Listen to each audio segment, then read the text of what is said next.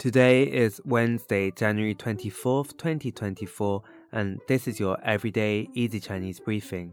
大家好，我是林老师, and in under 5 minutes every weekday, you'll learn a new word and how to use this word correctly in phrases and sentences. Today's word of the day is call. Call, which means to depend on. Let's practice by making different words, phrases, and sentences with call.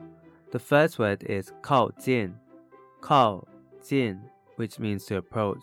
A way of using it in a sentence is 孩子们小心地靠近动物园的栏杆。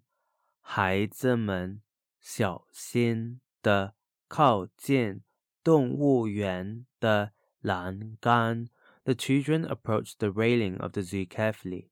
Another word we can create with 靠 is 依靠,依靠 this means to rely on. A way of using it in a sentence is 在困难时，你可以依靠朋友的支持。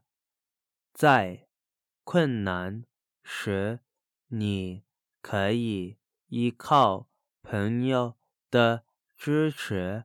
In difficult times, you can rely on the support of friends.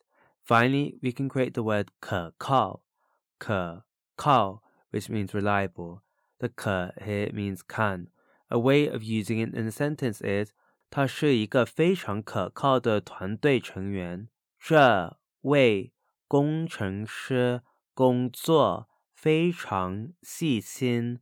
他是一个非常可靠的团队成员。This engineer works very attentively.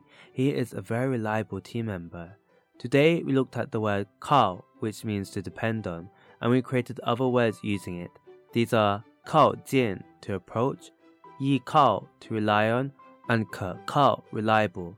To see this podcast transcript, please head over to the forum section of our website, www.everydayeasychinese.com, where you can find even more free Chinese language resources. See you again soon for more practice.